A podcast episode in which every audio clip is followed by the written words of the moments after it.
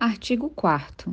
Nenhum idoso será objeto de qualquer tipo de negligência, discriminação, violência, crueldade ou opressão, e todo atentado aos seus direitos por ação ou omissão será punido na forma da lei.